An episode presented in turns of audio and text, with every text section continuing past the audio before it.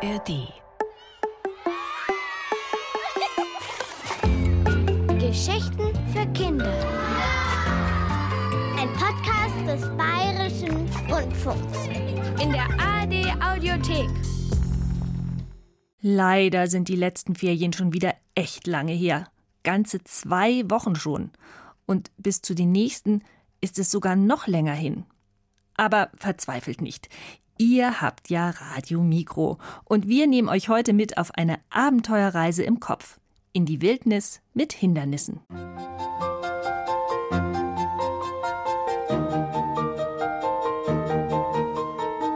Es war soweit. Ich war unterwegs auf meiner ersten mehrtägigen Abenteuertour ohne Erwachsene. Eigentlich hätte ich tanzen und jubilieren müssen. Schließlich wünsche ich mir genau das schon mein halbes Leben lang. Ich tanzte und jubilierte aber nicht.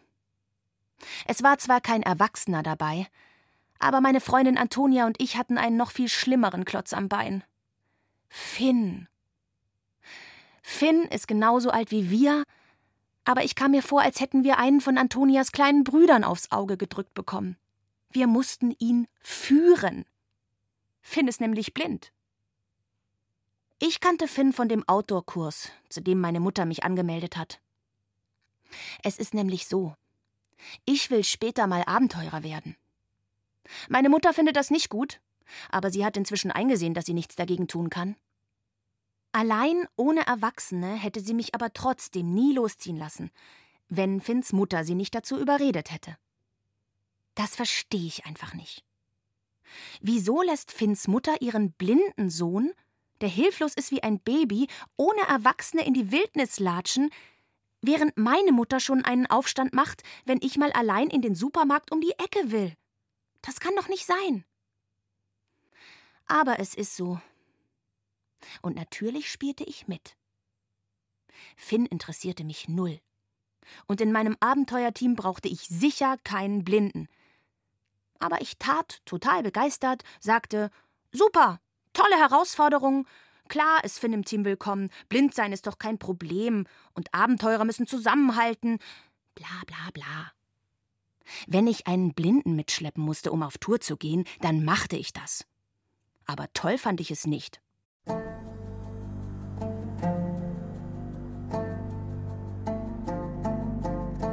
Den ersten Streit gab es noch bevor wir den Wald erreichten. Unsere Eltern hatten Antonia, Finn, mich und unser Gepäck außerhalb der Stadt in den Feldern abgesetzt. Unsere Strecke hatten wir genau abgesprochen. Außerdem musste jeder von uns ein Handy bei sich tragen, über das unsere Eltern uns orten und uns mit dem Computer verfolgen konnten. Immerhin waren wir endlich losgegangen, und ich wollte jetzt auch vorankommen. Aber Finn war furchtbar langsam. Er hielt sich an Antonias Arm fest, tastete mit seinem weißen Blindenstock hin und her, und so zockelten wir auf dem Feldweg dahin. Ich ging vorne weg. Der Rucksack zog mir an den Schultern. Immer wieder musste ich stehen bleiben, damit die beiden nachkamen. Schließlich hielt ich es nicht mehr aus. Och, geht das nicht schneller? platzte ich heraus. Haben wir es denn eilig? fragte Finn. Ah, machte es in mir. Das ist kein Sonntagsspaziergang. Hab ich auch nicht so gesehen, gab Finn zurück. Von sehen kann bei dir eh keine Rede sein, knurrte ich. Ich knurrte leise, aber Finn hatte gute Ohren. Aha, sagte er und blieb stehen. Wusste ich's doch. Das ganze Gelaber von wegen Blindsein ist doch kein Problem und bei einem Abenteuer muss man als Team zusammenhalten. Hört auf, sagte Antonia. Wir sind noch nicht mal im Wald. Kommt weiter jetzt. Sie zog an Finns Arm, er befreite sich aus ihrem Griff. Zieh mich nicht. Ich bin kein Baby. Er holte sein Handy aus der Jackentasche. Ihr wollt mich nicht dabei haben, also. Er fummelte auf seinem Handy herum, und obwohl der Bildschirm schwarz blieb, begann das Gerät leise zu sprechen. Erster Zielpunkt in nordwestlicher Richtung, hörte ich es sagen. Vier Kilometer auf elf Uhr. Finn drehte sich vom Weg weg und marschierte los. Einfach übers Feld. Mit seinem Stock tastete er vor sich über den Boden. Er lief sehr wackelig und langsam, und einmal fiel er hin, aber er rappelte sich sofort wieder auf und tappte weiter. Er läuft direkt auf den Drahtzaun zu, sagte Antonia. Selber schuld, brummte ich. Finn hatte den Zaun erreicht. Zum Glück war er nur hoch, aber weder aus Stacheldraht noch elektrisch geladen. Finn tastete am Zaun herum und drehte sich nach links. In die Richtung ging der Zaun noch ewig weiter, da würde er den Wald nie erreichen. Rechts! brüllte ich. Finn hielt kurz inne. Er schien zu überlegen, ob er meinem Rat folgen sollte. Schließlich drehte er sich nach rechts, tastete um die Ecke des Zaunes bis zum Waldrand und verschwand zwischen den Bäumen. Ah, Mist, murmelte ich. Antonia sah mich an und zog die Augenbrauen hoch. Wir haben versprochen, uns um ihn zu kümmern. Dann rannten wir Finn hinterher.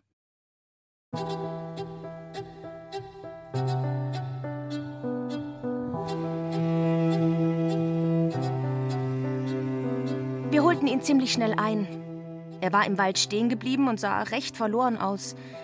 Ich murmelte was von Entschuldigung, nicht so gemeint. Und er von Schon gut. Und dann gab ich ihm meinen Arm und wir zockelten quer durch den Wald dahin. Es war das erste Mal, dass ich einen Blinden führte. Wir stapften durch ein Fichtendickicht. Nachdem Finn das dritte Mal ein Ast ins Gesicht geklatscht war, fragte er Machst du das eigentlich absichtlich? Nee, brummte ich. Was stimmte? Ich bemühte mich, besser aufzupassen und beobachtete aus dem Augenwinkel Finn. Wie komisch es sein musste, herumzugehen, ohne was zu sehen. Ich schloss meine Augen. Schon nach wenigen Sekunden wurde ich unsicher. Meine Schritte wurden langsam. Ich streckte meine freie Hand nach vorne und schnupperte, so wie Finn es machte. Es roch nach Fichtennadeln und Moos und Waldboden, nach Wildnis und Abenteuer fernab der Zivilisation. Stimmt was nicht? fragte Finn. Doch, doch. Ich hielt meine Augen weiter geschlossen und ging voran. Plötzlich war da irgendwas zwischen meinen Füßen. Ein Ast? Ich verhedderte mich, stolperte und Finn und ich fielen ins Laub. Was ist passiert? fragte Finn, während wir uns aufrappelten. Er war auf seinen Blindenstock gefallen und rieb sich den Oberschenkel. Antonia, die ein Stück vor uns gegangen war, kam zurück. Stirnrunzelnd starrte sie auf ihr Handy, das sie als Kompass benutzte. Ich bin nicht sicher, ob wir noch richtig sind, sagte sie. Finn holte auch sein Handy raus. Wieder tippte er irgendwas daran herum, und wieder sagte eine Stimme aus dem Gerät Erster Zielpunkt in nordöstlicher Richtung. Ein Kilometer auf zwei Uhr. Wir müssen nach da, sagte Finn und zeigte nach rechts vorne. Wie funktioniert das? fragte Antonia neugierig. Ich benutze ganz einfach die Navigationsfunktion im Handy, sagte Finn. Meine Mutter hat mir Punkte auf unserer Route eingespeichert. Und eigentlich müsste ich nur den Anweisungen folgen und die Punkte nacheinander anpeilen. Nur leider sagt mir das Handy nicht, ob vor mir ein Baum ist oder ein Abgrund oder sowas. Mm, dafür brauchst du deine Babysitter, sagte ich. Antonia warf mir einen wütenden Blick zu. Finn atmete tief durch. Ja, sagte er dann, dafür brauche ich Hilfe. Ist eben so. Also dann, sagte Antonia und stupste Finn, dass er ihren Arm nahm. Weiter geht's.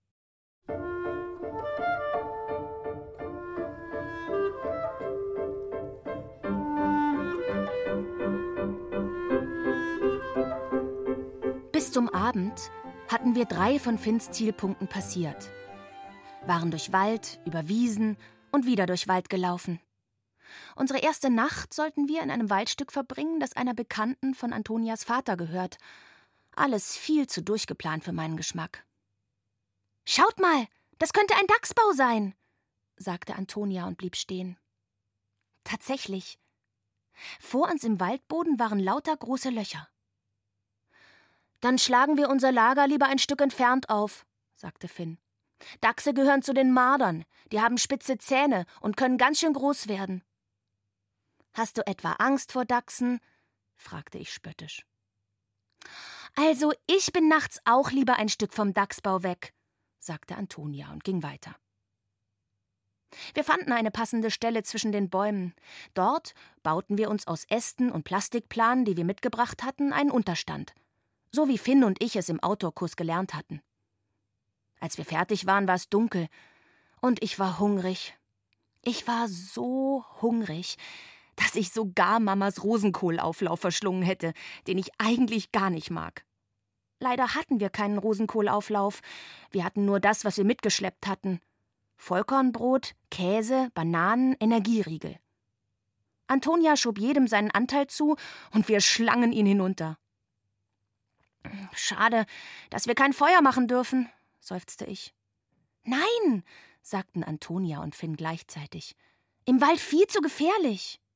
Oh, weiß ich doch selber, knurrte ich. Ich musste nur daran denken, dass wir auf einem Feuer Nudeln kochen könnten.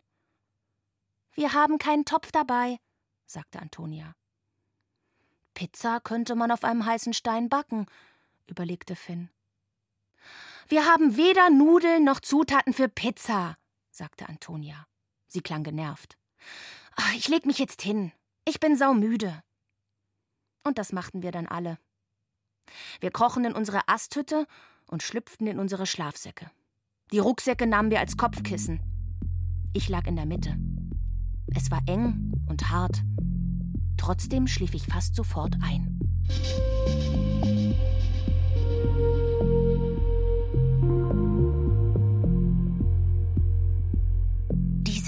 Aufwachen mitten in der Nacht. Es ist stockdunkel und du weißt die ersten Sekunden lang nicht, wo du bist. Du liegst da, plötzlich hellwach, dein Herz klopft und du weißt nicht, was dich geweckt hat. Aber du weißt, dass da etwas ist, das dich geweckt hat. Und dann hörte ich es. Es war ein Rascheln und Schnaufen. Was ist das? Finns Stimme klang gepresst, er war also auch wach. Das Schnaufen kam näher. Ich stieß Antonia an. Hm, murrte sie verschlafen. Ein Tier oder sowas, flüsterte ich. Es kommt näher. Das Ding in der Dunkelheit hielt einen Augenblick inne, dann knurrte es. Ob das ein Dachs ist? flüsterte Antonia. Ich musste an das denken, was Finn über die Zähne der Dachse gesagt hatte. Glaub ich nicht, hauchte Finn. Es klingt so groß. Ich starrte in die Dunkelheit, wo die Geräusche herkamen, und in meiner Fantasie wuchs ein riesiges Vieh aus der Finsternis. Eine Mischung aus Wolf, Wildschwein und Bär, eine Bestie. Tollwütig wahrscheinlich. Könnt ihr mal nachschauen? flüsterte Finn. Schau doch selber, flüsterte ich zurück. Ähm. Ach ja, das hatte ich ganz vergessen. Antonia tastete nach der Taschenlampe. Kurz darauf zerteilte ein Lichtkegel die Nacht. Im grellen Schein sah ich Augen aufleuchten. Da war das Tier. Es starrte uns an. Ein Dachs war es nicht, auch kein Bär, kein Wolf, kein Wildschwein. Es war. Oh Mann, ein Igel. Ein Igel. Finn atmete zitternd aus. Der Igel hörte auf, ins Licht zu starren und trippelte hastig davon. Antonia knipste die Taschenlampe aus. Ach, dover Igel, so ein Krach, grummelte sie. Kurze Zeit später wurde ihr Atem schon wieder leiser. Sie war wieder eingeschlafen. Ich dagegen war immer noch hellwach, und Finn neben mir ebenfalls. Das merkte ich, auch wenn er nichts sagte. Ich wusste, wenn ich in dieser Nacht jemals wieder einschlafen wollte, brauchte ich meine Geheimwaffe. Natürlich hatte ich niemandem davon erzählt. Schließlich wollte ich mich nicht zum Gespött machen, zumal man auf eine Abenteuertour nur das Nötigste an Gepäck mitnimmt. Trotzdem hatte ich ihn in meinen Rucksack gesteckt. Und jetzt zog ich leise den Deckel auf und kramte ihn heraus. Tigi, meinen Kuscheltiger. Ich hab ihn schon seit ich ein Baby war. Kaum spürte ich sein abgeknuddeltes Kuscheltierfell an meiner Wange, beruhigte sich mein Herzschlag. Ich schnupperte an Tigis Bauch. Das roch nach Zuhause. Sicher. Gut. Fast war ich eingeschlafen, da hörte ich plötzlich wieder ein Schniefen. Aber diesmal war es kein Igel. Diesmal war es Finn. Er schluchzte leise neben mir. Ich lag ganz still. Ich mochte Finn nicht besonders. Ich fand ihn nervig und angeberisch und überhaupt. Aber wenn ich nichts unternahm, würde ich in dieser Nacht wohl nicht mehr zum Schlafen kommen. Ich drehte mich. Sofort hörte Finns Schluchzen auf. Ich tastete herum und fand Finns Schulter. Hier, flüsterte ich und schob ihm Tigi in den Schlafsack. Leih ich dir, wenn du willst. Finns Hand griff nach Tigi. Kuschelkatze? fragte er leise. Tiger, antwortete ich. Danke, sagte Finn. Gute Nacht. Und dann schlief ich endlich wieder ein.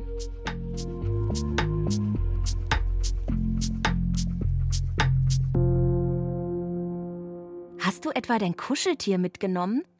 sagte Antonia am nächsten Morgen zu Finn.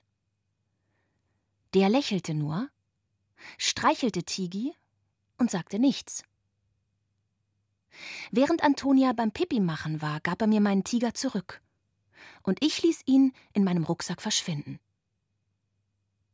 Nach dem Frühstück hatten wir fast unsere ganzen Vorräte aufgegessen, und unsere Wasserflaschen waren auch fast leer. Dafür sind die Rucksäcke jetzt leichter, meinte Antonia. Und wir haben ja Notgeld. Davon können wir uns im nächsten Dorf was kaufen. Finn sagte nichts. Ich sah ihm an, dass ihm der Gedanke, auf unserer Tour zwischendurch Essen einzukaufen, genauso wenig gefiel wie mir. Schließlich konnte man in der Wildnis auch nicht mal schnell zum Bäcker. Wir zogen weiter. Und ab da begann unsere Tour anders zu verlaufen, als wir und unsere Eltern sie geplant hatten. Das erste war der Sumpf. Wir waren gerade aus dem Wald heraus und wollten über eine Wiese, da rief Antonia plötzlich: Ih, was ist das denn? Sie war wieder ein Stück voraus, während ich Finn führte. Ich spähte nach vorne. Sie ist eingesunken, erzählte ich Finn. Ihr Fuß ist nass. Finn sog die Luft in die Nase. Es riecht auch feucht, sagte er. Und der Boden ist auf einmal so matschig. Und dann kapierten wir, was los war. Die Wiese war überschwemmt. Der Bach, der hier durchfloss, war übergelaufen, aber so richtig. Da kommen wir nicht weiter, sagte Antonia. Also schauten wir auf die Karte, befragten Finns Handy, diskutierten und versuchten unser Glück in einer anderen Richtung. Wir stiegen Abhänge hinauf, rutschten sie auf der anderen Seite wieder runter, ich habe keine Ahnung mehr, wo wir eigentlich sind, schnaufte Antonia schließlich. Finn, kannst du mal auf deinem Handy schauen, in welche Richtung wir eigentlich müssen? Doch diesmal schwieg Finns Handy. Kein Netz. Ach nee. Und jetzt? Ich zeigte auf einen hohen Baum in der Nähe. Ich klettere darauf und sehe mich um. Soll nicht lieber ich? fragte Antonia. Sie weiß, wie ungeschickt ich sein kann. Und sie klettert auf jeden Fall besser. Aber ich wollte unbedingt selbst hoch. Ein zukünftiger Abenteurer schafft es doch wohl, auf einen Baum zu klettern. Und ich schaffte es, wenn auch meine Knie zitterten. Oben hatte ich einen guten Rundumblick und entdeckte in der Ferne Dächer. Ein Dorf! schrie ich und zeigte in die Richtung. Super! schrie Finn zurück. Komm jetzt runter! schrie Antonia. Als ich endlich wieder unten war, sagte sie Mann, ich hatte echt Angst, dass du dich verletzt. Ist doch überhaupt kein Problem, sagte ich und hüpfte hoch, um zu zeigen, wie unverletzt ich war. Und da passierte es. Bei der Landung gab unter meinem Fuß etwas nach. Ich knickte um und ein Schmerz zuckte durch meinen Knöchel, dass ich aufschrie. Hast du dir wehgetan? fragte Finn erschrocken. Machte ich. Es tat so höllisch weh, dass ich die Zähne zusammenbeißen musste, um nicht noch mehr zu schreien. Na, das war's dann wohl mit unserer Abenteuertour, stellte Antonia fest. Wenn wir wieder Netz haben, rufen wir unsere Eltern an, dass sie uns abholen. Nein, heulte ich auf. Ich will die Tour nicht abbrechen. Mein Fuß ist okay. In fünf Minuten geht's wieder. Lass mich mal fühlen, sagte Finn. Ich hatte letztes Jahr auch eine Verletzung am Fuß. Er tastete vorsichtig meinen Knöchel ab. Tut das weh? fragte er und drückte ein bisschen. Nein, schluchzte ich, weil es so weh tat. Wir brechen die Tour auf keinen Fall ab, sagte Finn. Antonia holte Luft, um zu protestieren, doch Finn sprach schon weiter. Wir unterbrechen sie. Und wenn der Fuß wieder okay ist, geht's weiter. Ich überlegte kurz, ob ich mich weiter sträuben sollte. Aber mein Fuß sagte mir so deutlich seine Meinung, dass ich schweren Herzens seufzte. Na gut. Nicht abbrechen. Unterbrechen. Und dann nahmen Antonia und Finn mich in die Mitte und wir schleppten uns zum Dorf.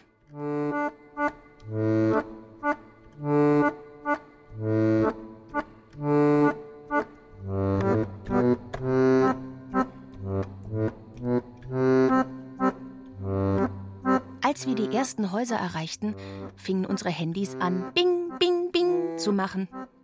Das waren die Textnachrichten unserer besorgten Eltern, die uns ohne Netz nicht mehr orten konnten. Antonia wollte schon den Anrufknopf drücken. Da schnupperte Finn und sagte: Pizza! Jetzt roch ich es auch. Ich sah mich um. An einem Haus stand bei Seppi. Pizzeria. Ich hab echt Hunger, sagte Finn.